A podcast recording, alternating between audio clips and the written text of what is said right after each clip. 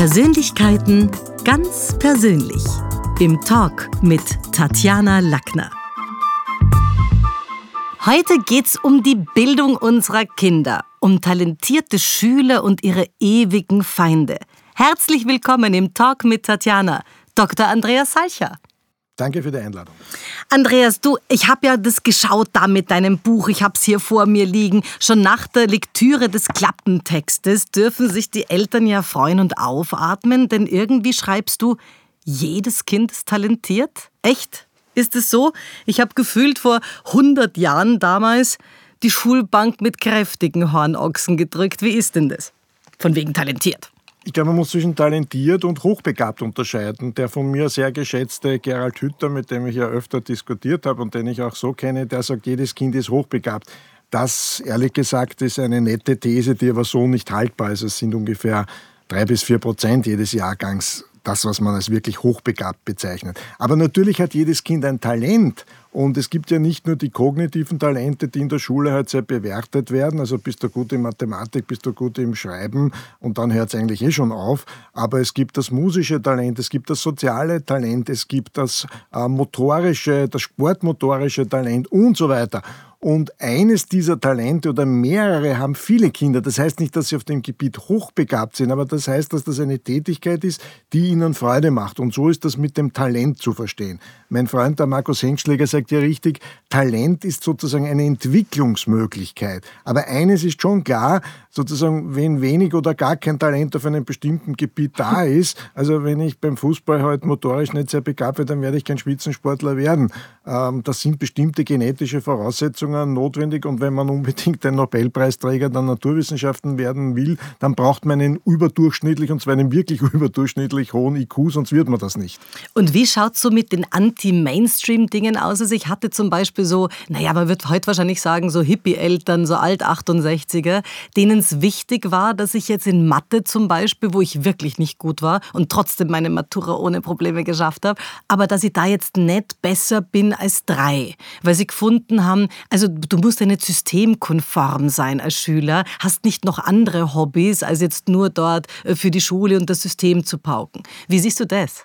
Das Interessante ist, dass die wenn man jetzt wirklich von Generationen spricht, wobei die 68er-Generation hat so auch nie gegeben, weil es war nicht die Mehrheit der Leute äh, Hippies genau. oder, oder Revolutionäre, sondern das waren Leute, die ihren Lebensunterhalt verdient haben. Aber das Interessante ist, die Reaktion der 68er Generation war ja die Yuppie-Generation, die das genaue Gegenteil gemacht hat, während die 68er wieder die Reaktion auf die äh, Kriegsaufbaugeneration waren. Äh, also es ist prinzipiell nicht sehr sinnvoll von Eltern zu glauben, ihren Kindern irgendeinen bestimmten, nämlich ihren eigenen ideologischen Weg vorzugeben. Und noch schlimmer, wenn wir vorher von Talent gesprochen haben, ist, wenn Eltern glauben, in ihren Kindern Talente zu entdecken, die sie selbst gerne gehabt hätten. Genau, und da hast du absolut recht, weil ich es natürlich bei meinen Kindern wieder genau anders gemacht habe. Mir war Bildung, internationale Ausbildung und so weiter sehr wichtig. Ich war da wieder sehr dahinter. Also es dreht sich wieder. Wenn du sagst, wer sind denn jetzt aktuell die ewigen Feinde der Schüler? Sind es die Lehrer? Ist es das Schulsystem? Was ist es denn in Wahrheit? Ja, wenn du mein Buch Der talentierte Schüler und seine ewigen Feinde gelesen hast, mhm. dann siehst du gleich ganz am Anfang in der Einleitung, wo ich sage, dass das große Missverständnis meines ersten Buches, Der talentierte Schüler und seine Feinde, war, dass die Feinde die Lehrer sind. Und das stimmt überhaupt nicht. Die größten Feinde des talentierten Schülers sind all jene, und damit sind viele von uns gemeint, die sich mit einem extrem niedrigen Anspruchsniveau an unser Schulsystem zufrieden geben, das sie in keinem anderen gesellschaftlichen Bereich akzeptieren würden. Ich sage immer gern das Beispiel, also jeder fünfte 15-Jährige in diesem Land kann nach neun Jahren Schule nicht sinnerfassend lesen und beherrscht die Grundrechnungsarten nicht wirklich gut. Äh, stellen wir uns einen Automobilproduzenten vor und jedes fünfte fabriksneu ausgelieferte Auto würde nicht fahren oder noch schlimmer eine Fluglinie und jedes fünfte Flugzeug würde abstürzen. Äh, welchen Aufschrei es da geben würde. Aber jedes fünfte Kind kann nach neun Jahren Schule nicht lesen. Ja, ist halt so. Äh, das nehmen wir viel zu leicht hin und diese Resignation und dieses Akzeptieren und in den Bildungseltern das Kompensieren durch die Mütter meistens lernen jeden Tag am Nachmittag mit ihrem Kind und dann kommt noch nach Nachhilfe dazu und so weiter. Äh, das ist ja alles die Kompensation eines totalen Systemversagens. Zu unserer Zeit, und wir sind jetzt doch schon eine Weile auf dem Planeten, ich bin ja schon zweifache Oma und du bist jetzt auch nicht erst gestern auf den Markt gefallen. Zu unserer Zeit gab es noch den Unterschied zwischen Hauptschule und Gymnasium. Liegt es nicht auch ein Stück daran, Andreas, dass mittlerweile jede zweite Mutter das Gefühl hat, ihr Kind hat automatisch was in einer in einem Gymnasium, in einer höher bildenden Schule zu tun? Ist das nicht auch letztlich ein bisschen der Punkt? Ne, Faktum ist schon, dass äh, natürlich gerade die Bildungseltern dazu tendieren, äh, ihren Kindern die bestmögliche Ausbildung zu machen. Wenn man jetzt ganz ehrlich ist und sich zum Beispiel in Wien die Mittelschulen anschaut, wo deutlich über 70 Prozent, 76 Prozent, vielleicht sogar mehr der Kinder nicht ein Mutter, äh, deutschsprachiges Umfeld haben. Ich habe keine Kinder, aber hätte ich Kinder und die würden äh, sozusagen kognitiv nicht sonderlich begabt sein, würde ich trotzdem auch alles tun, um diesen Kindern nach Möglichkeit eine höhere Bildungskarriere zu ermöglichen. Das, was mich eher stört, ist die Doppelmoral, die in beiden politischen Lagern da ist. Also die Linken, die Linksliberalen, wie immer es nennt, die alle von der Gesamtschule schwören und schwärmen Eltern geben ihr eigenes Kind selbstverständlich in ein Gymnasium und idealerweise in ein Privatgymnasium. Und auf der anderen Seite die Bürgerlichen, meine liebe Freunde von der ÖVP, ich komme ja aus der ÖVP, die schwärmen von der Karriere als glücklicher Handwerker und wie toll das doch ist, die Berufsausbildung. Aber ihre eigenen Kinder geben sie selbstverständlich auch ins Gymnasium. Und das ist das, was mich ein bisschen stört und dass natürlich die Zuteilung, wenn man schon ein differenziertes Schulsystem hat wie in Österreich, eben nicht nach Talent passiert, sondern sehr wohl nach sozialer Herkunft. Das heißt, es gibt viele Kinder, die wahrscheinlich tatsächlich in eine AHS-Unterstufe gehen sollten, aber aufgrund ihrer Eltern manchmal in bestimmten fundamentalistischen Familien, wo die Mädchen überhaupt keine Chance auf eine höhere Bildung haben, obwohl sie die kognitiven Voraussetzungen haben. Und auf der anderen Seite gibt es halt tatsächlich auch die Kinder, die halt das Pech haben, dass sie genetisch nicht mit einer besonderen intellektuellen Begabung ausgestattet sind, die mit aller Gewalt dann für sie auch unglücklich in eine AHS-Unterstufe gesteckt werden. Na, dann nehmen wir mal das, was du jetzt vorhin gesagt hast, mit diesem, Susanne Wiesinger hat ja ein Buch geschrieben, Kulturkampf im Klassenzimmer und hat damit Furore gemacht. Wie siehst du ihre Kritik? Gewinnt das Klassenzimmer, wie viele behaupten, durch diese vielen Kulturen oder verliert es im internationalen Ranking nicht massiv? Es geht nicht um die Vielfalt der Kulturen, sondern das, was die Frau Wiesinger und ich habe ja mehrmals auch mit ihr gesprochen und auch diskutiert, als eine Betroffene und ja eine sozialdemokratische Lehrergewerkschafterin, was die ist ein Befund, den sie hat, der einfach da ist und den man viel zu lange äh, vernachlässigt hat. Da geht es nicht um die kulturelle Vielfalt, da geht es um die verheerende Kombination aus religiösen Fundamentalismus und Bildungsferne. Das ist das, was sie mit sehr dramatischen Beispielen durchaus glaubhaft äh, äh, kritisiert.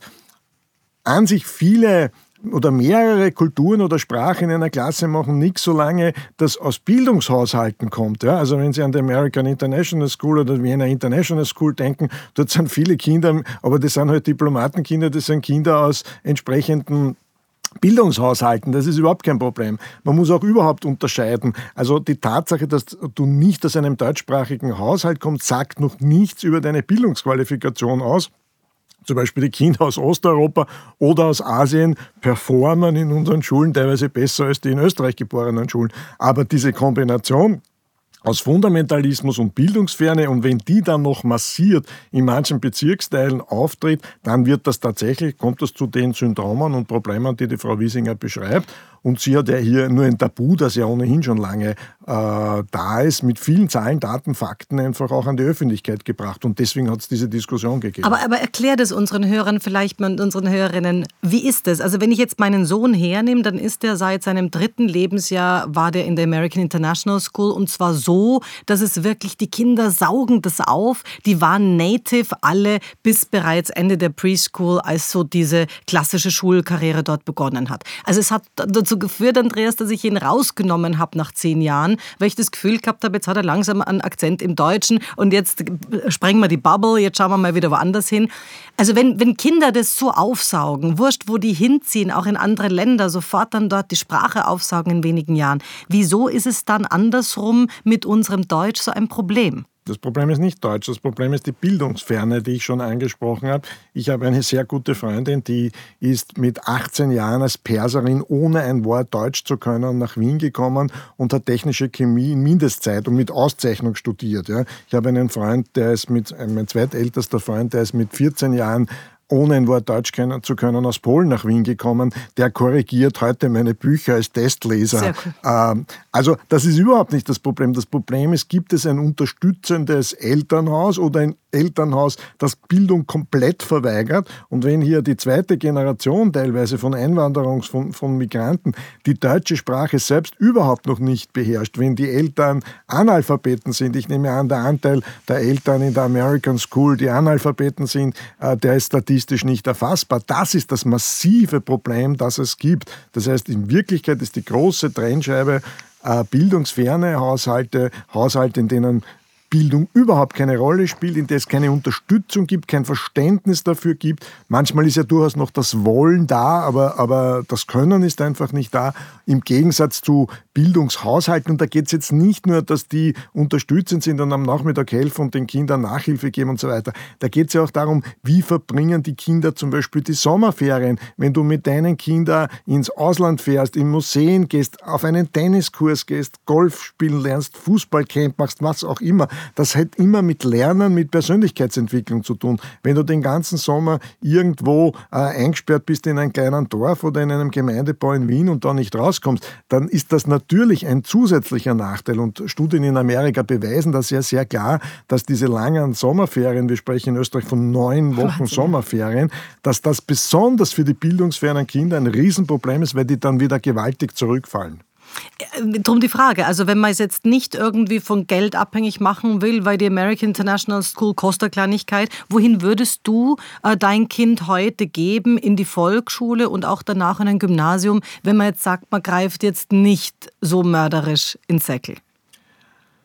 Also die Frage kriege ich natürlich ständig gestellt und die erste Antwort, die ich auch in meinem Buch habe, die ideale Schule für jedes Kind gibt es nicht, weil Kinder ganz unterschiedliche Persönlichkeiten haben. Es gibt Kinder, die wehren sich in einer sehr klar strukturierten, leistungsorientierten Schule, ich sage jetzt nur das Theresianum als Beispiel, äh, wehren sich dort durchaus wohlfühlen. Es wird andere Kinder geben, die künstlerisch äh, interessiert sind, die sich eher nicht gut einfügen können, die dort total leiden und die dort überhaupt nicht hinpassen. Also es gibt einmal nicht die eine Schule, die für jedes Kind passt auf die Volksschule, das sage ich allen meinen Freunden und Eltern, die mich fragen, in der Volksschule ist gar nicht die Schule so entscheidend, es ist die Lehrerin, mhm. die eine Volksschullehrerin entscheidend, die dein Kind vier Jahre lang äh, durch die Schulzeit begleitet. Ich hatte, äh, meine Eltern waren damals äh, übersiedlungsfreudig, äh, und, aber eher von einem Gemeindebau in den anderen, also nicht von einem Land ins andere. Und ich hatte im, dem, im ersten Jahr drei Volksschullehrerinnen, was für ein kleines Kind extrem schwierig ist, sich dreimal an neue Klassengemeinschaften zu gewöhnen. Und wie gesagt, die zweite war eine total nette und freundliche und wie auch immer. Trotzdem entschied man damals, ich war das letzte Kind, das in die Klasse gekommen ist. Die Klasse hatte zu viele Schüler. Ich musste in eine andere Klasse gehen. Und dort war eine sehr strenge Lehrerin, die großen Wert darauf gelegt hat, dass man schön schreibt. So Kleine Burschen schreiben tendenziell ohnehin nicht schön. Das ist die große Stärke der Mädchen, aber das hat nichts mit Intelligenz oder etwas zu tun. Die Burschen sind als in der Phase im sogenannten grobmotorischen mhm. Wachstum, die Mädchen sind im feinmotorischen Wachstum, deswegen tun sie sich leichter mit dem Schönschreiben. Also es war eine Katastrophe für mich. Äh, ich wollte nicht in die Schule gehen und meine Mutter, die sich sehr bemüht hat, hat der Lehrerin und die, und die Mädels haben alle riesige goldene Sternchen gekriegt und ich habe gar nichts gekriegt. Und äh, meine Mutter hat dann mit der Lehrerin geredet und sie hat mir dann einmal ein ganz kleines Sternchen fürs Bemühen gegeben. Jetzt kommt aber die entscheidende Wende, die eine hervorragende Volksschullehrerin, die Frau äh, Fuchs, ich weiß nicht, ob sie noch lebt, die eine großartige Lehrerin war. Warum?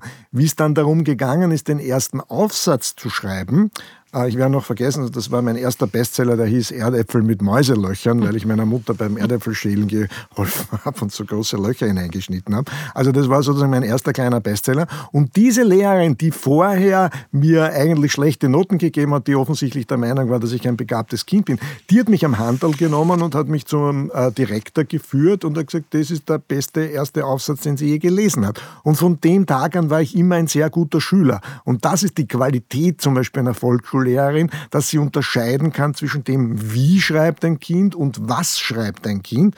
Äh, und deswegen ist diese Volksschullehrerin so entscheidend. Aber es gibt natürlich auch leider in der Volksschule das negative Beispiel. Es gibt diese furchtbare Sprengelregelung in ganz Österreich. Das heißt, in einer öffentlichen Schule wird dein Kind einer Schule nach dem Wohlstand zugeteilt. Und wenn dein Kind es muss gar nicht eine schlechte Lehrerin sein, aber mit diesem Kind nicht zusammenpasst, hast du fast keine Chance, hier die Klasse zu wechseln, geschweige denn die Schule zu wechseln. Was die AHS-Unterstufe oder die Oberstufe betrifft, ehrlich gesagt, jetzt ganz ehrlich zu sagen, das gute Gymnasium oder Realgymnasium in Wien. Ach komm, gibt's schon, oder? Äh, du hast ihn, nachdem in allen, auch in den sogenannten Privatschulen, Theresianum, äh, Schotten, wie auch immer, herrscht überall das österreichische Lehrerdienstrecht. Das heißt, Lehrer werden nicht gezwungen, sich regelmäßig fortzubilden. Es gibt keine Möglichkeit, die Privatschulen haben ein bisschen mehr Möglichkeit, aber auch nicht viel mehr Möglichkeit, sich von völlig ungeeigneten Lehrern zu trennen. Und im Gegensatz zur Volksschule hast du nicht eine Lehrerin, sondern du hast 10, 12, 13, 14 Lehrer jedes Jahr in einem Gegenstand, teilweise in einem anderen Heißt Lehrer. aber jetzt unterm Strich, wenn man über die nötigen finanziellen Mittel verfügt, ist dann schon eine internationale Schule die bessere? Also, wenn du mich so direkt fasst, hätte ich ein Kind und ich berate ja einige meiner Freunde, die wesentlich mehr Geld als als ich haben.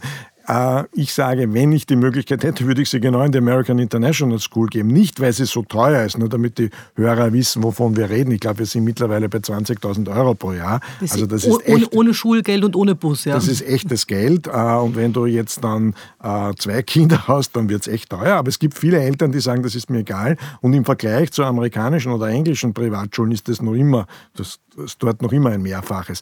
Aber der Punkt ist, warum ich zum Beispiel die amerikanische Schule so schätze, ist, dass die Kinder dort wahnsinnig gerne in die Schule ja. gehen. Das ist der entscheidende Punkt. Die freuen sich auf den September und nicht äh, auf den Juni. Die freuen sich auf die Klassengemeinschaft. Es wird wahnsinnig viel investiert in die sozialen Beziehungen äh, und das gibt aber auch öffentliche Schulen und Schulen in Österreich, wo man sich zumindest bemüht, das zu tun. Nur während in äh, internationalen Schulen der großen Wert von der Schulführung bis zu jedem einzelnen Lehrer gelegt wird und wenn das ein Lehrer nicht erbringt, dann trennt man sich ja. auch von dem, ist das im öffentlichen Schulsystem fast nicht möglich. Das heißt, selbst wenn der Direktor sein Bestmöglichstes versucht, eine großartige Schule zu machen, wenn der zwei, drei Lehrer drinnen hat, die da halt nicht mitziehen oder sogar in die andere Richtung ziehen, äh, dann gibt es diese Probleme. Und das ist eines der Grund Grundprobleme des öffentlichen Und ich kann das nur bestätigen, was du sagst. Also ich habe meinen Xaver zehn Jahre dort gelassen. Es ist ganz egal, welche Schule danach kam. Für ihn ist seine Lieblingsschule die AIS, die American International School. Das ist für ihn Home. Mir war es wichtig, irgendwann auch Crack the Bubble, wieder raus aus diesem System, wo ich sage, komm, du gehst jetzt auch in eine andere Schule, schaust auch, dass du andere soziale Kontakte hast. Und mir war wichtig, ich hätte gern, dass er auch ein bisschen was hört von Goethe, Schnitzler und Co., weil ja. das ist natürlich genau das, was dort fehlt. Und diese Literaturgeschichte, äh, die jetzt auch in den österreichischen Schulen nicht mehr groß ist, denn wir wissen, dass der Literaturunterricht gestrichen wurde, was ich für ein Desaster finde. Ja. Aber zumindest gibt es noch die Möglichkeit, dass man auch deutsche Bücher liest. Also da würde ich einen Satz dazu sagen, das sehe ich nämlich ganz genauso. Ich halte das für eine Katastrophe, dass hier nicht mehr bei der Matura ein großer Aufsatz geschrieben wird, sondern das jetzt zersplittert wird, wenn man es jetzt sehr äh, böse formuliert, sagt man, man, man quasi produziert jetzt Twitter und Social Media Heroes, die überhaupt nur mehr ganz kurze Texte schreiben, wo du bestraft wirst dafür, dass du einen längeren Text schreibst, weil du aber ein besonders schreiberisch talentiertes Kind bist, halt mehr schreiben willst. Ja? Also das stört mich auch und ich meine, zur Zeit meiner Mutter, sie hat mir das erzählt, ich musste in der AS-Unterstufe noch alle drei berühmten Balladen, äh, die Kraniche des Ippikus, mhm. den, äh, die Bürgschaft und die Glocke, wobei die Glocke am schwersten ist, weil sie keinen durchgängigen Handlungsstrang auswendig lernen. Aber meine Mutter musste das auch in der Hauptschule Azug. Heute höre ich, das ist nicht einmal mehr ja. in den Realgymnasium, Gymnasium üben. Nicht, dass ich jetzt so ein großer Wir mussten Fan, sogar das Nibelungenlied lernen, Althochdeutsch, du. Äh, nicht, dass ich jetzt so ein großer Fan des Auswendiglernens bin, wobei gerade in dieser Phase der 10 bis 14 tun sich Kinder leicht damit, aber es ist einfach die Auseinandersetzung mit, ich meine, in der Bürgschaft, das sind ja auch thematisch äh, wirklich große Themen drinnen. Äh, ich weiß nicht, wann der Podcast erscheint, heute ist der 11. Juni. Heute erscheint von mir ein, äh, ein Essay im Trend, der heißt äh, der Schüler Gerber und der Mythos Matura. Also wir haben alle den Schüler, äh, Schüler Gerber von Friedrich Torbert gelesen vor der Matura mit Angstschweiß auf der Stirn. Ne? Äh, manche Schüler kennen das heute nicht einmal mehr. Und manche wissen nicht einmal, dass er im akademischen Gymnasium gedreht wurde mit äh, Gabriel Barilli, genau. glaube ich. Gell? Du sag einmal, wie ist denn das? Also jetzt Wird es eine benachteiligte Corona-Generation geben und welche Jahrgänge sind dann davon betroffen? Wie siehst du das? Naja, die Medien waren ja eine Zeit lang voll mit dem, die verlorene Generation. Ich halte das für einen völligen Unsinn, ehrlich gesagt, weil äh, jemand in der heutigen jungen Generation hat eine realistische Lebenserwartung von 90, 95 Jahren. Da wird dieses eine Jahr überhaupt keine große Rolle spielen. Äh, und ich glaube, dass manche Kinder gerade aus Bildungshaushalten heuer vielleicht sogar Dinge gelernt haben, die offiziell nicht am Stundenplan standen. Also sich selbst zu organisieren, sich selbst zu motivieren, sich den Tag selbst einzuteilen, sich äh, zumindest virtuell wechselseitig zu unterstützen. Was ich viel mehr glaube, ist die gespaltene Generation und dieser Spalt zwischen den gebildeten Schichten und den Bildungsfernen, der ist durch Corona noch größer geworden. Ich habe ja vorher gesprochen von diesen äh, von diesen 21 Prozent, die nach neun Jahren Schule nicht sinnerfassend lesen können. Diese Gefahr, dass dieser Prozentsatz heuer noch größer geworden ist, der ist sehr, der ist sehr präsent weil diese Kinder eben nicht die Möglichkeit hatten, zu Hause von den Eltern unterstützt zu werden. Jetzt rede ich gar nicht von, den Digi von der digitalen Unterstützung. Das sind keine Haushalte, wo es ähm, wo es WLAN-Anschlüsse gibt. Da gibt es teilweise nicht einmal einen Tisch, wo ein Kind in Ruhe lernen kann. Äh, also das muss man sich einmal anschauen, diese sozialen Verhältnisse. Äh, und dann darf man sich nicht wundern, wenn diese Kluft noch mehr auseinandergeht. Sehr engagierte Lehrer, weil das muss man schon dazu sagen, in den Mittelschulen sind ja meistens besonders engagierte Lehrer haben ja gesagt, bis zu 5% der Schüler haben sie völlig verloren, in dem Sinne, die waren auch telefonisch nicht mehr erreichbar. Da haben manche Lehrer dann wirklich versucht, die zu Hause zu besuchen und so weiter. Also das ist sehr dramatisch und dem müsste man massiv entgegenwirken. Äh, auch wenn da einige aufschreien, aber ich kenne kein Argument dagegen. Die einzige Chance sind jetzt nicht nur, was gibt es da, 1000 Euro Nachhilfescheck und, und noch mehr Förderunterricht. Nein, wir brauchen ein ordentliches, ganztägiges Schulsystem. Es muss ja einen Grund haben, warum die besten internationalen Schulen nicht nur in Österreich alle ganztägige Schulen sind. Du hast ja deinen Kindern nichts Schlechtes getan und denen hat das ja gut gefallen. Und es gibt auch hervorragende öffentliche ganztägige Schulen. Das Problem ist nur, dass weder die Schüler noch noch die Eltern noch die Lehrer jemals funktionierende ganztägige Schulen gesehen haben. Also ich bin ja selbst einer, der meiner jungen politischen Karriere mit einem Pickel Zwangstagsschule in ein Dank herumgelaufen ist. Trotzdem haben sich die Bedingungen geändert, weil wie sollen die Kinder am Nachmittag gefördert werden, die nicht die Unterstützung von zu Hause bekommen? Und zweitens, ich war natürlich auch massiv dagegen, weil ich gesagt habe, diese Langeweile und all das, was da am Vormittag passiert, wenn ich das am Nachmittag noch einmal erleben muss, nur gute ganztägige Schulen machen das ja nicht, sondern sie verteilen den Tag, die Erholungsphasen, die Lernphasen, die Bewegungsphasen. Übrigens auch ganz wichtig, wir haben viel zu wenig Sport und Bewegung in den Schulen. Da wird jetzt, glaube ich, seit einem Jahrzehnt von der täglichen Turnstunde geredet und das noch immer nicht verwirklicht. Gleichzeitig haben wir ein riesiges Übergewichtsproblem dieser Generation. Also für all das glaube ich, dass gute ganztägige Schulformen die einzige mögliche Lösung sind.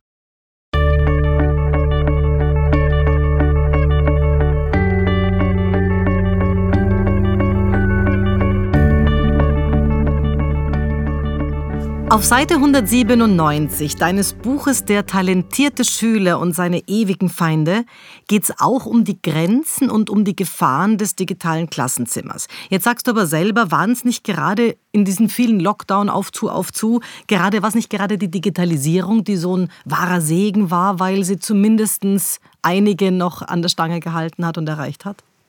Also an den, ich nenne das digitalen Leuchtturmschulen, die schon vor der Pandemie auf das gut vorbereitet waren, war es tatsächlich ein Segen. Aber für viele Schulen, also die Mehrheit der Schüler und der Lehrer und der Eltern, die völlig unvorbereitet, erinnern wir uns dann an einem Wochenende quasi die Digitalisierung nachholen mussten, die, die, für die die Banken 20 Jahre gebraucht haben, um uns zum E-Banking zu bringen, war das natürlich eher die Hölle.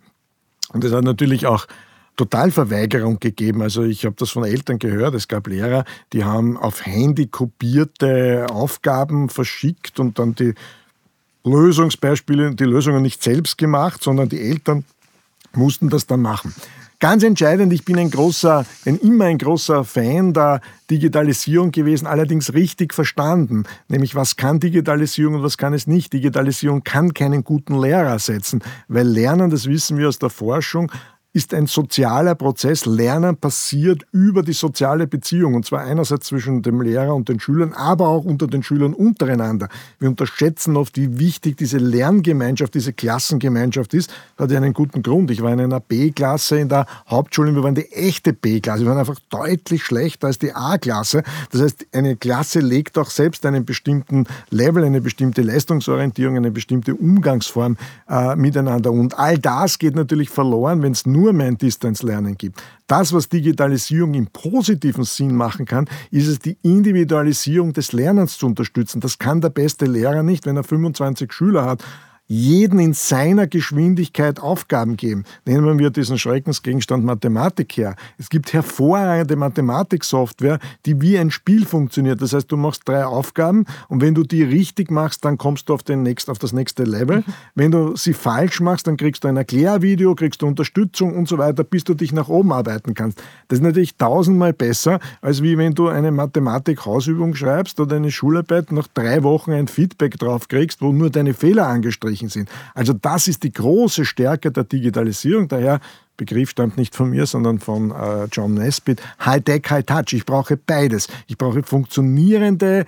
exzellente technologische Lernunterstützung dort, wo es Sinn macht, wobei die Software wichtiger als die Hardware mhm. ist und ich brauche starke soziale Beziehungen zwischen dem Lehrer und seiner Klasse, weil idealerweise befreit sich der Lehrer ja von der Notwendigkeit, jetzt 50 Minuten zu unterrichten, im Prinzip vorzutragen, wobei er sich immer nur am mittleren Level der Klasse orientieren kann. Das heißt, ein Drittel ist oder ein Drittel ist immer unterfordert und ein Drittel ist immer überfordert, weil es ihnen zu schnell ist. Und selbst der beste Lehrer orientiert sich, das wissen wir aus der Wissenschaft, immer sozusagen an der Mitte. Und das kann mit Digitalisierung der, des Lernens individualisiert und viel besser passieren. Also ich kann mich erinnern, uns hat der erste Lockdown meinen Sohn und mich in Westaustralien erwischt, äh, acht, neun Wochen lang. Und da hat man natürlich gemerkt, die Droge unserer Gesellschaft heißt Strom. Und das Internet hat zum Glück gehalten, das hat funktioniert. Was der Vorteil wahrscheinlich auch ein Stück war, ist, dass durch diese Digitalisierung phasenweise das Disziplinproblem gelöst war, weil die konnten nicht mehr schwätzen, weil sie jetzt natürlich jeder vor seinem Kastel saß. Aber wie du sagst, es ist trotzdem, wir sind soziale Wesen, es ist trotzdem ein sozialer Akt. Wie ist denn das jetzt, Andreas? Die einen rufen nach Staatsbürgerschaftskunde, die anderen nach mehr Kreativfächern oder Projektwochen. Vom 6. bis zum 18. Lebensjahr gehen viele Kinder in die Schule, 30 Stunden Unterricht pro Woche und Kind sind eine Menge. Die zu füllen ist recht leicht. Die schwierigere Frage ist daher, was lässt man weg? Wie sieht deiner Ansicht nach so die optimale Stundentafel aus, wenn wir das nehmen, was du da postulierst, nämlich durchaus die, die Ganztagsschule? Naja, damit triffst du mein großes Leidenschaftsprojekt, an dem ich derzeit arbeite, nämlich äh, wie schaffen wir es, dass die Kluft zwischen dem, was unsere Kinder tagtäglich derzeit nach dem gültigen Stundenplan lernen und dem, was sie in Wirklichkeit brauchen würden, um selbstbestimmt ein Leben, wie machen wir diese Kluft kleiner? Ich glaube überhaupt an keine Lehrplanreformen. Das habe ich schon gehört, wie ich selber noch ein Schülervertreter war. Äh, und wie du schon gesagt hast, wir haben jetzt bis zu 21 Gegenstände im Summe einer Schullaufbahn. Jetzt kommt aber digitale Kompetenzen dazu. Wir führen gerade den Ethikunterricht ein. Es kommt Financial Literacy, äh, es kommt politische Bildung und so weiter. Das kann sich nie ausgehen. Das heißt, das, was wir machen müssen, und das war eigentlich die Grundidee von Friedrich von Humboldt, der dieses humanistische Gymnasium geschaffen hat, das für die damalige Zeit revolutionär war. Absolut. Äh, der Humboldt wird ja heute eher von den Konservativen in Geiselhaft genommen. Nur der Humboldt hat ja gesagt, jeder Mensch verdient eine breite, nicht sofort berufsorientierte Ausbildung, die ihm als Menschen fordert und formt und unterstützt. Ja. Deswegen hat es ja dort relativ wenige Gegenstände gegeben. Ich meine, für ihn war halt damals das Vorbild die klassische Antike, deswegen Altgriechisch und Latein. Ganz wichtig Mathematik und dann Philosophie und Ethik und Kunst und Sport. Das war es eigentlich im Prinzip. Ja. Und mittlerweile splittern wir man muss noch dazu sagen, dieses Curriculum ist ja seit 80 Jahren unverändert im Wesentlichen. Ich mache mir immer den Spaß und ich habe es ja auch in dem Buch abgebildet, äh, das Zeugnis äh, vor 80 Jahren einer AHS-Oberstufe mit derselben Klasse vor zwei Jahren zu vergleichen. Das ist unverändert. Es hat sich nicht einmal die Reihenfolge der Gegenstände verändert. Zu glauben, dass ich da irgendwas verändern kann, glaube ich überhaupt nicht. Wie sollte es wirklich ausschauen? Äh, das ist relativ gut erforscht. Da gibt es die sogenannten 21st Century Skills. Die wurden von, den, äh, von der OECD und wirklich klugen Wissenschaftlern entwickelt. Ich mache es jetzt sehr einfach. Die sagen, im Prinzip gibt es drei Säulen der Bildung. Das, und zwar nicht nur für Schüler, sondern für uns alle. Das erste ist einmal Wissen, aber im Sinn von tieferen Verstehen. Also das sind die fundamentalen Fähigkeiten der Mathematik. Du sollst deine eigene Sprache beherrschen, sollst deine Fremdsprache beherrschen, sollst kritisch denken können und so weiter. Aber nicht die Breite, nicht die 21 Gegenstände, sondern in Mathematik wenig, das aber wirklich belastbar verstehen. Äh, einen komplexen Text wirklich verstehen. Das, die zweite Säule, Sie nennen das Skills, ist, wie wende ich das, was ich gelernt und hoffentlich verstanden habe, auf neue Probleme an. Dafür brauche ich eben äh, Kreativität, dazu brauche ich Kommunikation, dazu brauche ich, ich muss mich ausdrücken können, dazu brauche ich Zusammenarbeit und zwar auch in unterschiedlichen Kulturen und so weiter. Das ist die zweite Säule. Und die dritte, Sie nennen das äh, Character, also Charakter, ist im Prinzip, wie gehe ich heran und wie engagiere ich mich. Also das sind diese Fähigkeiten von Resilienz, das sind diese Fähigkeiten von Neugier, von Handlungsmut, Umgang mit Neuen und so weiter. Das sind diese drei Säulen. Und darüber, und das ist das Entscheidende, das macht den Menschen zum lernenden Menschen, ist sozusagen die Selbstreflexion. Das heißt, das Metalernen, dass ich, egal was ich lerne, immer in der Lage bin zu reflektieren. Das findet ja bei guten Lehrern an guten Schulen durchaus statt, dass eben nicht nur Wissen hineingestopft wird, sondern dass man schaut, was löst dieses Wissen aus, wo hilft es dir, wo ist der Nutzen für dich. Und deswegen finde ich ja reale Projekte, wie sie an manchen Schulen ja gemacht werden, die sind ja sinnvoll. Aber was ist ein reales Projekt? Ich baue tatsächlich eine Maschine, die dann nachher sich bewegt. Ich löse ein Problem in ein, ein Umweltproblem in einer Gemeinde. Ich produziere real einen Film äh, und so weiter. Das sind echte Projekte. Aber wie kann man dann in einer allgemein bildenden höheren Schule Literaturgeschichte aus dem, also ich meine, ich bin da deswegen so entsetzt, ich habe in Literaturgeschichte ja. maturiert. Es ist für mich und mein journalistisches Leben nicht unwichtig gewesen. Äh, könnte ich heute nicht mehr. Würde ich heute maturieren, könnte ich das nicht mehr. Also wie, wie, wie kann man das machen? Weil das ist doch schon was, was uns äh, sprachlich sehr stark ausmacht. Also da muss man nur aufpassen, weil wir zwei werden uns da sehr einig sein, wobei ich bin in eine Handelsakademie gegangen und habe mich sehr wenig mit, bin dort fast nicht mit Literatur konfrontiert, und bei mir war es die Eigenmotivation. Also ich habe mich nachher dann eigentlich durch die gesamte Literatur durchgelesen mit viel Freude. Ich habe eine sehr gute Freundin, die Schriftstellerin ist, gehabt, die Germanistik studiert hat, die gesagt, du, du bist eigentlich viel belesener als ich, weil wir haben lauter Dinge gelernt, Altdeutsch, Deutsch oder was auch immer. Ich beneide dich eigentlich um darum, dass du das lesen durftest, was du wolltest. Aber jetzt kommt der große Punkt. Natürlich gibt es auch Menschen, die sich nicht für Literatur interessieren, die halt mathematisch hochbegabt sind da ist meine Meinung, du musst ein bestimmtes Mindestmaß festlegen, also auch in der Mathematik. Du musst Größenordnungen abschätzen können, du musst ein Gespür dafür haben, ist etwas plausibel. Du musst die Statistik nicht mehr, mehr errechnen können, aber du musst ein Gespür haben dafür, ist sie plausibel. Ja?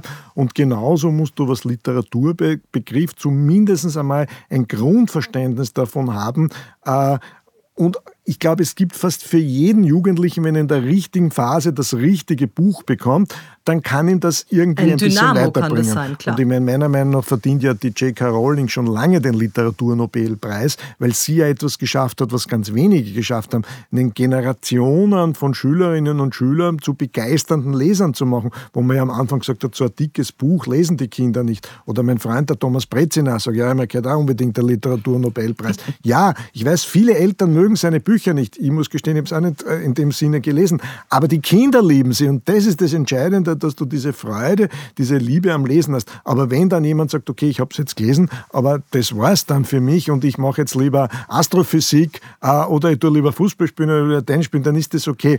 Äh, aber es muss zumindest in einer richtigen Art und Weise angeboten werden und ich habe mit Absicht gesagt, zum richtigen Zeitpunkt. Ich, zum Beispiel, ich bin heute ein großer Fan von Hermann Hesse und glaube, alles von ihm gelesen, habe ja auch ein großes Projekt gemacht, das sogar dem fiktiven Ort Waldzell gewidmet war, in die Waldzell-Meetings im Stift Melk. Aber das erste Buch, das ich von Hesse, glaube ich, als 18- oder 19-Jähriger gelesen habe, war der Steppenwolf. Ja, und das hat mich furchtbar abgestoßen. Das, was ist dieses lamörante Geschwätz da eines alten Mannes? Das interessiert mich überhaupt nicht. Wie ich dann später Narziss und Goldmund, wie ich dann später Siddhartha gelesen habe und am Schluss das für mich eigentlich wichtigste Werk, das ich mehrmals gelesen habe, das Glasperlenspiel, das ja kein einfaches ist, aber ganz große große Literatur ist. Ja. Es gibt auch das sozusagen ein Buch zum falschen Zeitpunkt. Bei Hanke habe ich Glück, aber beim Hanke habe ich die Angst des Dormanns beim Elfmeter, mit dem er damals sehr berühmt geworden ist.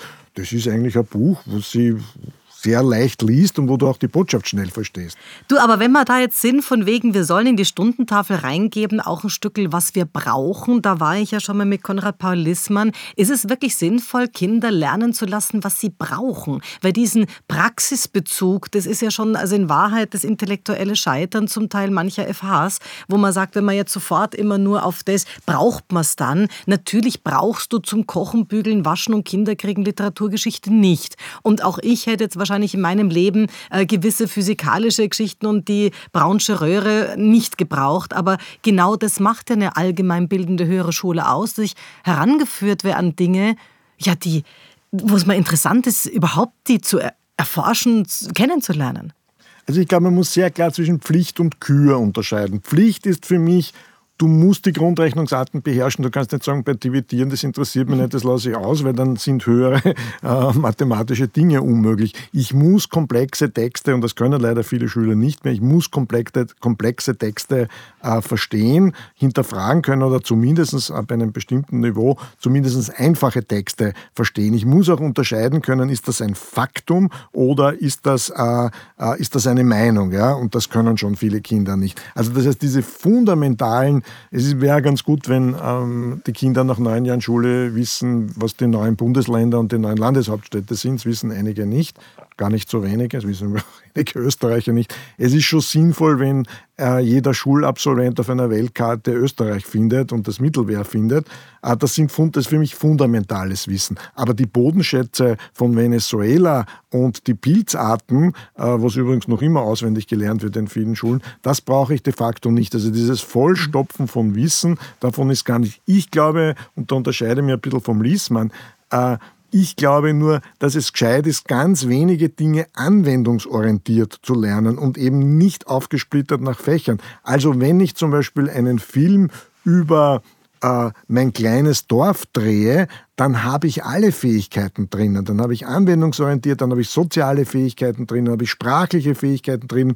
Und dann soll es sehr wohl den Sprachlehrer oder den Kunstlehrer geben, der dann mit den, den Kindern Feedback gibt und sagt, schau, da kannst du es noch besser machen. Oder wir laden uns einen Künstler ein, der das wirklich kann und gelernt hat. Journalisten gehen ja sehr oft in Schulen und machen dort Projekte. Das kommt alles bei Schülern sehr, sehr gut an. Schade auch keinem Schüler einmal auf einem Bauernhof gewesen zu sein. Und das und macht sehen. zum Beispiel die American International, macht auch die Walz zum Teil. Genau, ne? genau. Und das finde ich, das ist für mich das richtige Lernen. Also nicht das zu sagen, die, was müssen die jetzt da Bildungskanon in Deutsch? Ja, sie müssen lesen können, sie müssen Texte und sie müssen selbst Texte schreiben können. Das kann übrigens jedes Kind, wenn man es richtig dazu hinführt, eigene Texte zu schreiben. Also ich kenne auch Lehrer, sehr prominente, die sagen, es ist völlig aussichtslos in meiner Mittelschule, meine Schüler werden nie einen Aufsatz schreiben können. Also wenn ich mit der Einstellung herangehe, na, dann wird nichts passieren. Ich glaube, das Hauptproblem gerade bei den bildungsfernen Schichten ist nicht, dass wir sie überfordern, sondern dass wir sie unterfordern, dass wir ihnen zu wenig zutrauen. Du, jetzt haben wir den Unterschied zwischen Konrad Paul Lissmann und dir ausgemacht. Jetzt schauen wir uns den noch ein bisschen an bei Richard David Brecht. Der hat ja in seinem Buch Anna und die Schule und der liebe Gott bereits 2013 Jahren eine Bildungsreform gefordert. Gibst du ihm da jetzt recht und wo unterscheidet sich dein Postulat von Brechts? Ja, das ist sehr einfach. Ich unterscheide mich, glaube ich, keinen Beistricher von Brecht, weil er wie jeder, der sich von jeder einigermaßen intelligente Mensch, und das ist er zweifellos, äh, sich dieses Schulsystem von außen anschaut, ja immer nur zu dem Schluss kommen kann, das ist eigentlich völlig verrückt, was wir da tun. Weil sind wir uns einmal ehrlich, übrigens, wir haben das, Österreich hat das zweiteuerste Schulsystem der Welt, was ich ja in dem Buch sehr detailliert beschreibe. Weil es immer heißt, wir haben zu wenig Lehrer und wir haben zu wenig Geld, das stimmt überhaupt nicht. Nur wir verbrennen das Geld an Dingen, die Nachweis bei den Schülern nichts bringen. Aber worauf ich hinaus will, stellen wir uns vor, wir würden mit diesem vielen Geld Schule heute nochmals neu gründen. Ja, wir kämen ja nie auf die Idee, Kinder um 7.30 Uhr aus dem Bett zu reißen, damit sie die ersten zwei Stunden schlaftrunken da irgendwo im Klassenzimmer äh, irgendwie vor sich hin dämmern. Wir kämen nie auf die Idee, äh, diese, dieses große Wissen der Welt in 21 Gegenstände fein, säuberlich getrennt in 50-Minuten-Einheiten zu unterrichten. Äh, wir kämen nie auf die Idee, die Körperlichkeit, junge Kinder haben einen Körper, übrigens Lehrer haben auch einen Körper, das völlig zu verdrängen und so zu tun, wie wenn wir nur aus Kopf bestehen würden. Und das ist, glaube ich, das, was der Brecht ja und viele andere, die sich mit Schulreform auseinandersagen, das System ist vom Prinzip her an allen Interessen orientiert, aber nur nicht an denen des Schülers. Und schauen wir uns doch jene Schulen an, und die gibt es ja in allen Ländern, schauen wir uns jene Schulen an, die das richtig machen, wo die Kinder gerne in die Schule gehen, wo sie nachher die grundlegenden Fähigkeiten beherrschen, wo sie in der Persönlichkeitsentwicklung gestärkt werden. Und das sind Schulen, die nach anderen Prinzipien äh, funktionieren und diese Prinzipien sind völlig bekannt und die müsste man nur endlich einmal umsetzen. Wenn man tut immer so wie, ja mein Gott, na, das ist so wahnsinnig schwer, schwer, ein Schulsystem zu reformieren. Überhaupt nicht. Man muss nur den Mut haben. Es fehlt überhaupt nicht an den Konzepten. Es fehlt auch nicht an den klugen Büchern von, von Brecht und noch vielen anderen. Äh, es fehlt an dem Mut, bestimmte Tabus zu ändern und die Dinge, die wir wissen, auch umzusetzen. Wenn du äh, Heute nehmen wir zwei sehr konservative Organisationen, die Post äh, oder Banken. Wenn du heute in eine Bankfiliale, in eine Postfiliale gehst und dich erinnerst, wie das vor 50 Jahren dort ausgeschaut hat, ein gewaltiger ja. Unterschied, selbst in diesen traditionellen Organisationen. Wenn du heute in eine Schule hineingehst, das schaut im Prinzip genauso aus, wie wir selber in die Schule gehen. Es riecht sogar noch gleich. Ja? Wie bei McDonalds, man kennt sie sofort genau, aus. Genau. du, aber warum schwärmt dann die Sozialdemokratie immer von dem skandinavischen System? Also ist das was, wo du sagst, die haben schon damals was so richtig gemacht oder wie siehst du das? Naja, also Skandinavien insgesamt würde ich auch nicht so sehen. Das, was die Finnen nachweislich sehr, sehr gut machen, ist erstens einmal zu erkennen, dass ein Land mit einer sehr schwierigen Sprache, das noch dazu abgelegen ist und keine natürlichen Ressourcen hat, die einzige Chance hat, in die Bildung ihrer Kinder zu investieren und das zu einem nationalen Anliegen quer über alle Parteien macht. Und was die Finnen halt besonders gut machen, ist Lehrerauswahl. Also wie bei uns vom Medizinstudium, von zehn, die Lehrer werden wollen, wird es einer, der wird hervorragend ausgebildet, hat eine hohe Autonomie und wird in seinem Lehrerdasein tagtäglich dabei unterstützt, den bestmöglichen Unterricht zu machen. Das machen die Skandinavier tatsächlich besser. Die Finnen sind auch bei dieser Lehrplandebatte schon weiter. Sie haben zwar nicht, wie manche Zeitungen schreiben, die Gegenstände komplett abgeschafft, aber sie haben dieses Phenomenon Based Learning äh, implementiert. Das heißt, wo Kinder wirklich an Projekten arbeiten. Dann muss man sagen, wenn man sich, äh, wenn man sich Singapur anschaut, also ein Land, das das Armenhaus von Malaysia war, deswegen hat Malaysia die überhaupt gehen lassen, weil die gesagt haben, die kosten uns eh nur Geld und die sich nur über Bildung positioniert haben. Jetzt muss man dazu sagen, Singapur ist keine westliche Demokratie in unserem Sinne.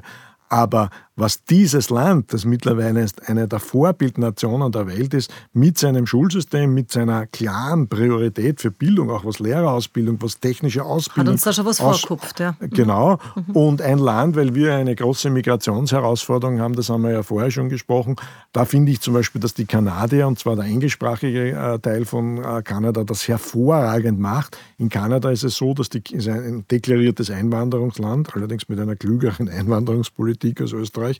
Aber in Kanada sprechen die Kinder der Einwanderer nach Abschluss der Schulzeit teilweise besser Englisch als die in Kanada äh, aufgewachsenen Kinder. Ich kenne viele äh, Expats, äh, deren Kinder in, einem, in, Kanada in die Schule gegangen sind, die kommen dann in eine österreichische Regelschule, die sind verzweifelt, die wollen nicht mehr in die Schule gehen. Das heißt, es gibt sehr wohl Schulsysteme, die übrigens mit deutlich weniger Geld als Österreich wesentlich bessere Ergebnisse erzielen. Und da gehören die Skandinavier dazu, da gehören die Kanadier dazu, da gehören die, äh, da gehört Singapur dazu, da gehört jetzt ganz neu Estland dazu. Estland gibt um ein Drittel weniger pro Kind aus und hat hervorragende Schulergebnisse.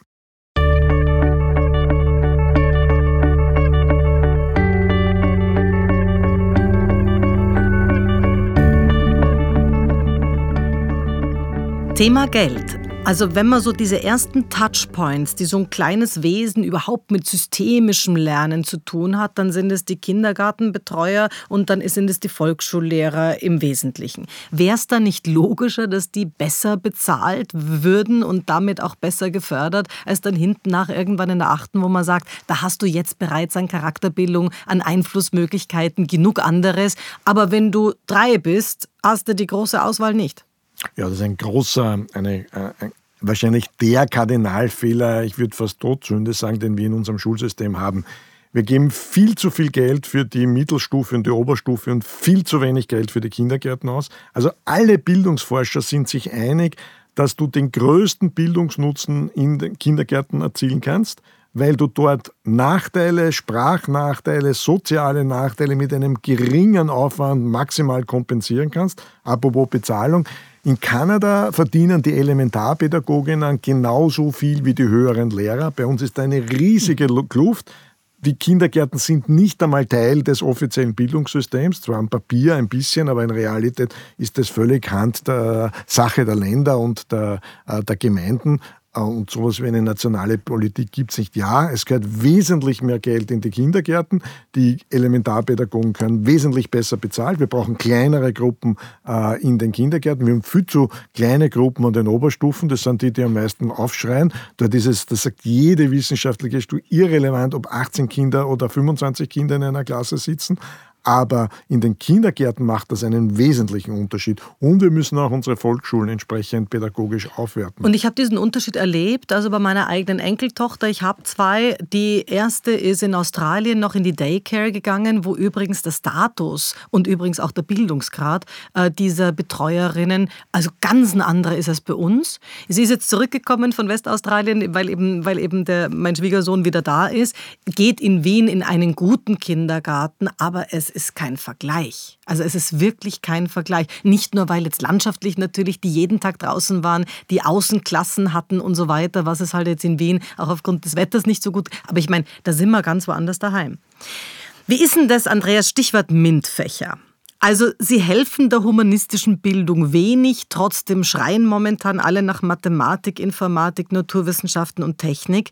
Was versteht man denn heute überhaupt unter Humanismus? Hast du da eine knackige Definition? Du hast das ja vorhin gebracht. MINT ist, glaube ich, nicht dabei. Also ich fange mal mit MINT an, der Groß, also das sind im Prinzip die, die technischen Fächer. Das Problem bei MINT ist, dass das bei uns wie vieles viel zu spät ansetzt. Den Kindern wird die Freude an der Auseinandersetzung mit den Naturwissenschaften und mit der Technik, die ich sehr wohl für sehr wichtig finde, ja im Kindergarten und in der Volksschule ausgetrieben bzw. nicht gefördert. Äh, denn dort, wenn Sie lernen, Maschinen zu bauen, sich mit der Natur auseinanderzusetzen, wenn das aber nicht passiert, wenn das nur mit Rechnen verbunden wird, dann dürfen wir uns nicht wundern, wenn viele Jahre später so wenige Studenten äh, technische und naturwissenschaftliche Fächer studieren. Das ist das eine. Zum Humanismus. Also in meiner Definition, und das ist die Definition der Aufklärung, ist äh, Humanismus der Glaube daran, dass der Mensch aus sich selbst heraus mit seinem Verstand in der Lage ist, sich zu erkennen, sich zu ähm, sich zu beherrschen und sich weiterzuentwickeln. Und dass es die Aufgabe der Gesellschaft ist, den Menschen bei dieser individuellen Entwicklung zu unterstützen. Und das Gegenteil davon ist der Fundamentalismus, also zum Beispiel in der Religion, wenn man dir sagt, ich, du musst dich so anziehen, du musst dich so verhalten und du darfst das nicht essen. Äh, und wenn du nicht genau so lebst, äh, dann wirst du gesteinigt oder man schlägt dir den Kopf ab im extremen Fall.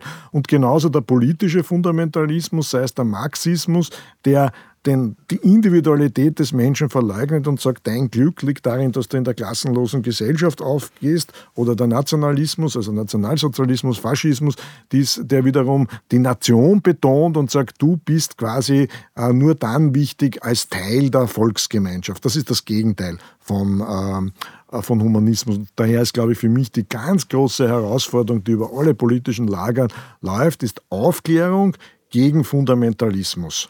Also Konrad Paul Lissmann hat hier auf deinem Stuhl im Podcast-Interview gesagt, zu seiner Humanismusdefinition gehört Latein und Altgriechisch schon noch. Jetzt frage ich dich, die Welt spricht Englisch. Wie wichtig sind demnach heute noch Latein und Altgriechisch? Ja, na, er beurteilt natürlich schon die Welt aus der Sicht eines äh, pragmatisierten Universitätsprofessors für Philosophie. Und die Welt schaut schon ein bisschen anders aus, das stimmt. Äh, man muss einmal zurückgehen. Warum ist überhaupt Altgriechisch und Latein, hat das eine solche große Rolle im Humanismus, im humanistischen Gymnasium, das, wie ihr schon gesagt habt, Friedrich Wilhelm von Humboldt gegründet hat, weil der sich damals dem an der Antike orientiert hat und für damals war das was Revolutionäres, dass man eben jeden Bürger, wie er das gefordert hat, in der, im preußischen Klassensystem diese ganzheitliche Ausbildung, die eben nicht berufsorientiert ist, zur Verfügung steht. Also für die damalige Zeit war das sicher eine richtige Entscheidung. Ich glaube, ich halte das heute für nach wie vor richtig, dass man äh, das anbietet, dass es diese Möglichkeit gibt, aber sie verpflichtend zu machen, davon halte ich gar nichts. Die besten Mediziner und die besten Anwälte der Welt sind bekanntlich Amerikaner und äh, die weder Altgriechisch noch Latein besonders gut beherrschen. Also da muss man sich ein bisschen trennen. Aber muss man sich dann nicht auch von dem Unisystem trennen? Denn wenn ich heute Deutsch studiere, studieren will oder irgendwie eine ganze Reihe an, eine ganze Latte an Dingen, Kunstgeschichte, was auch immer, dann geht es ohne das Latinum nicht ab, groß oder klein. Ja, genau. Das, also das bei bestimmten Studien, ich sage mal, wenn du Kunstgeschichte studierst, wenn du Geschichte studierst, äh, dann macht das einen Sinn, aber von Juristen Latein zu verfahren, nur weil es irgendwann einmal römische Rechtsgeschichte gegeben hat, äh, das ähm, halte ich ehrlich gesagt für nicht äh, relevant. Also wir müssen eine lernende Nation werden, aber lernende Nation bedeutet immer, die setzt sich aus lernenden Menschen zusammen. Eine Nation kann insgesamt nicht kompetenter, nicht fortschrittlicher sein als die Summe ihrer eigenen Menschen, die in dieser Nation tätig sind. Aber gibt es da nicht auch so einen ganz neuralgischen Punkt? Ich denke jetzt an also dieses Vakuum nach der Matura. Wo und wie empfiehlst du dem modernen Maturanten, dass er oder sie sich nach der Matura informiert, schaut, wofür eigne ich mich, um dann nicht Dropout und Semester zu verlieren und wieder umzusatteln. Fehlen hier nicht die qualifizierten Studienberater und Karrierecoaches? Ja, zunächst muss man sagen, das ist natürlich eine riesige Herausforderung in unseren Zeiten ist, dass man von einem 18-Jährigen oder 19-Jährigen jetzt einmal verlangt zu sagen, du sollst dich jetzt einmal ganz grundlegend schon festlegen und wenn du jetzt die falsche Entscheidung triffst, dann wirst du das nie wieder ändern können. Das ist nicht so. Der Yuval Harari, der für mich äh, eigentlich der israelische Historiker, der für mich im Augenblick der wichtigste Vordenker äh, ist, der sagt ja völlig zu Recht, Menschen werden sich in Zukunft alle 15 Jahre beruflich komplett neu erfinden müssen. Also nicht im Sinn, dass du einen Job wechselst, sondern dass du deine komplette Tätigkeit aufgrund ja. des äh, Fortschritts der, der ähm, künstlichen Intelligenz, der Artificial Intelligence. Und das halte ich einmal für eine sehr wichtige These, weil wenn ich die einmal verstanden habe, dann ist es ja mittlerweile gar nicht mehr so entscheidend, wo ich hingehe. Aber natürlich Viele Menschen wissen auch nicht, wo sie wirklich talentiert sind. Sie verwechseln das, was sie gerne tun, mit dem, was sie gut tun. Das schafft dann auch problematische Karrieren. Und äh, diese enormen Wahlmöglichkeiten, das ist ja ganz anders, als das noch vor 50 Jahren der Fall ist, wo ja wesentlich weniger Menschen studiert haben. Du hast eine riesige Wahlmöglichkeit, musst dann entscheiden, äh, Fachhochschule, wenn ja, welche, Universität und wenn ja, welche und so weiter. Aber wie geht's dir, wenn du sowas liest, wie man kann jetzt einen Bachelor machen in Social Media?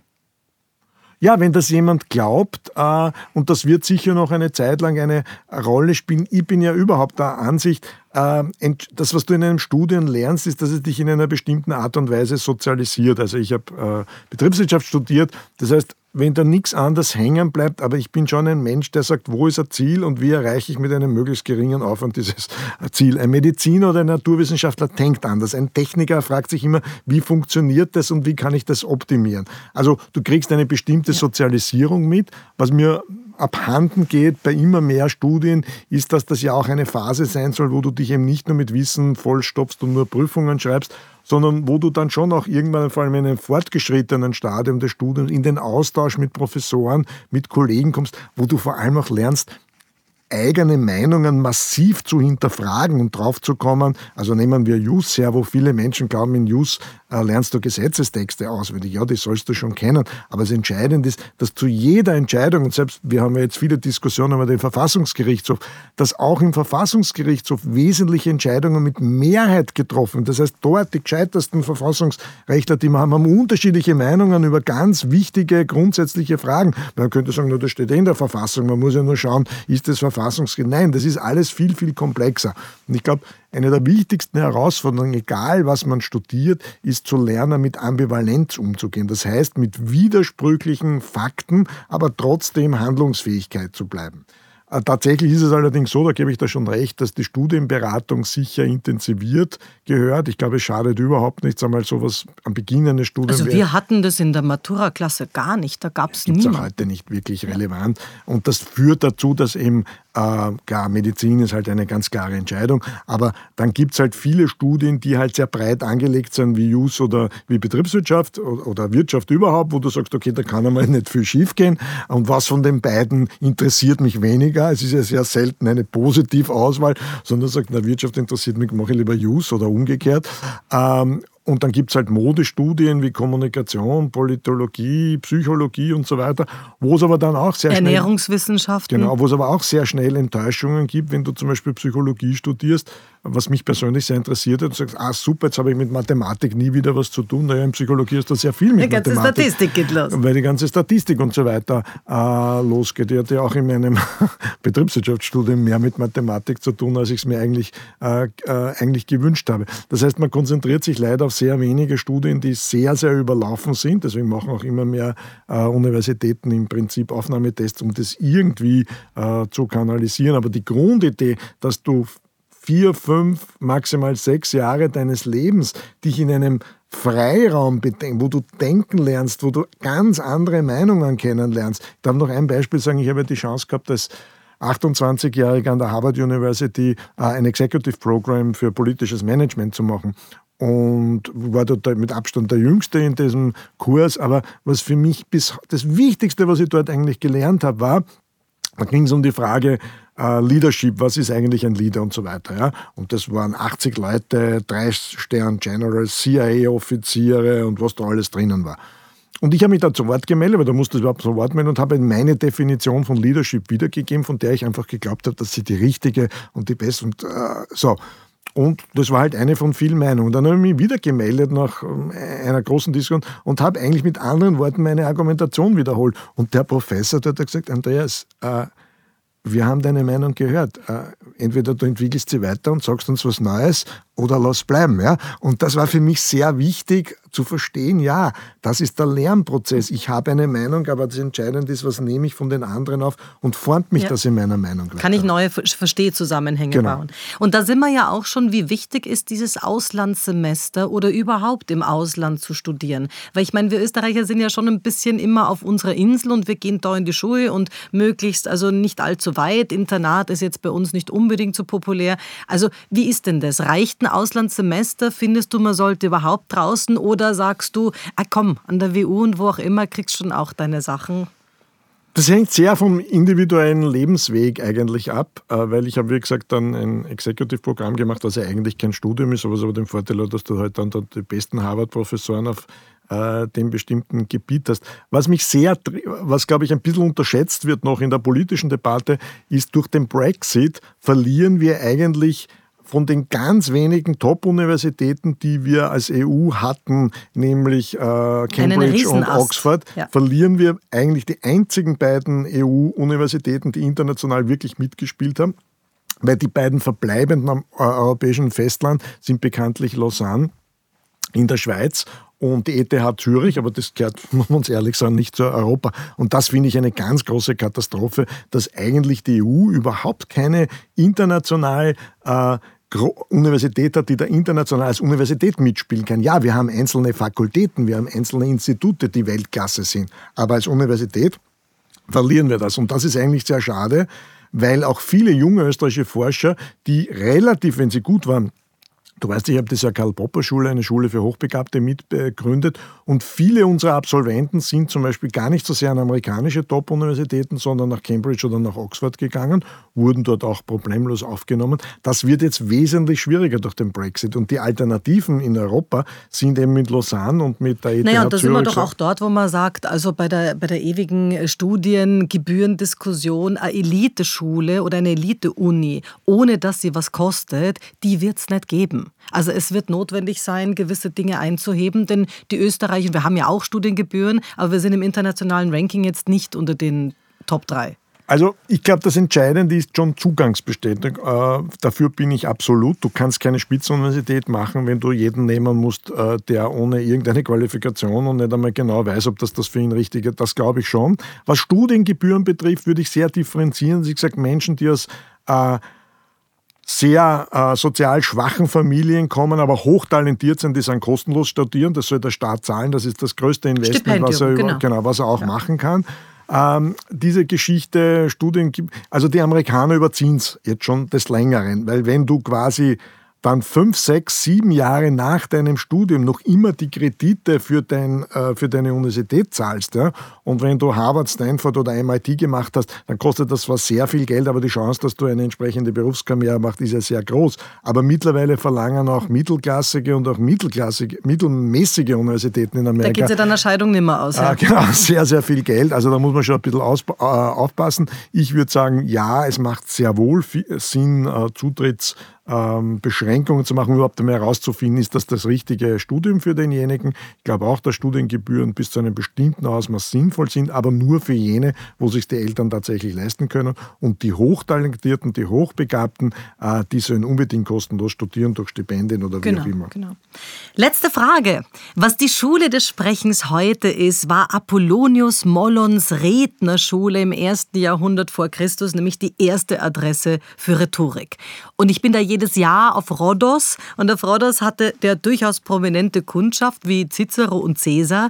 Wie wichtig wäre denn Rhetorik und Sprechtechnik für die Bildung vor dem Hintergrund von Fachbereichspräsentationen und Bewerbungen an Unis, dann, wie wir gesagt haben, Eignungstest? Ich meine, früher war rhetorisch gebildet zu sein, eigentlich die erste Eignungsprüfung hat zu den niederen Künsten gehört, an Universitäten.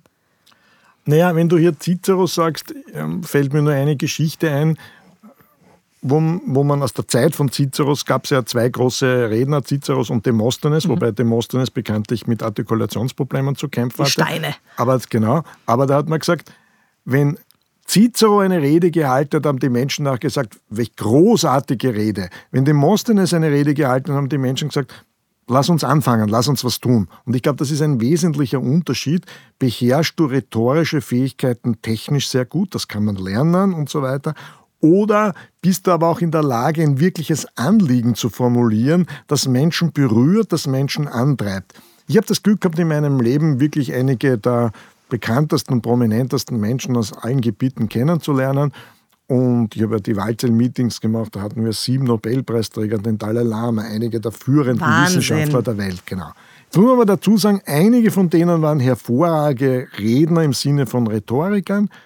Ähm, einige waren gar nicht so großartige Redner, haben aber trotzdem die Menschen berührt. Aber was sie alle waren, waren großartige Zuhörer. Und ich glaube, äh, wenn man Rhetorik weiter definiert, ich, mir gefällt der Begriff äh, Kommunikation besser, äh, dann ist die genauso wichtige Fähigkeit für den Lebenserfolg nicht nur, dass du deine Idee formulieren kannst, Menschen präsentieren kannst, dass du authentisch bist, sondern dass du auch ein guter Zuhörer bist, dass du empathisch bist, dass du auch auf die Resonanz achtest. Weil das ist das Entscheidende bei der Kommunikation, dass du etwas aussendest und aber auch ein Gespür dafür entwickelst, ob die Resonanz zurückkommt. Und jetzt auf die Schule oder auf die Universität übertragen, ja, mittlerweile kann jeder Student einigermaßen irgendwie eine PowerPoint-Präsentation äh, geben, aber das viel Wichtigere ist, dass er nachher in der Diskussion, wenn die kritischen Fragen kommen, wenn seine Thesen hinterfragen werden, und hat diese Präsentation was ausgelöst, hat die was, ähm, hat die was, hat, hat die Menschen bewegt. Ich meine, ich bringe immer noch ganz gern das Beispiel, diese berühmte Rede I Have a Dream von, von Martin Luther King 1963 im August da in Washington äh, gehalten. Wenn man nur diese Rede liest, dann ist die eigentlich gar nicht so beeindruckend, mit Ausnahme halt immer dieser Wiederholung, aber die damals für amerikanische Prediger üblich war. Wenn man sie allerdings sieht, nur dann versteht man, was dort passiert ist. Diese 250.000 Menschen, die gekommen sind, die sind ja nicht wegen Martin Luther King gekommen oder weil das eine, groß, also eine rhetorische Begabung war, sondern die sind wegen seinem Anliegen gekommen. Die sind nicht wegen ihm gekommen, die sind wegen sich gekommen. Und das ist sozusagen eine Erfahrung. Ich bin ja selbst Keynote-Speaker seit vielen Jahren.